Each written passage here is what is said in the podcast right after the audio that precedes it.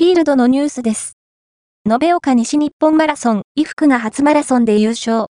早稲田記録、大会記録も更新し、さらに、史上最年少のサブ10達成者に、2月11日に開催された延岡西日本マラソン。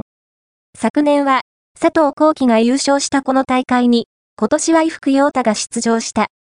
ペースメーカーが外れた25キロ過ぎに、一人抜け出した衣服。そのまま、自分のペースで逃げ切り、見事優勝を果たした。タイムは、2時間9分26秒で、早稲田記録を24年ぶりに、大会記録を18年ぶりに更新。さらに、史上最年少でのサブ10を達成し、衣服が歴史に名を刻んだ。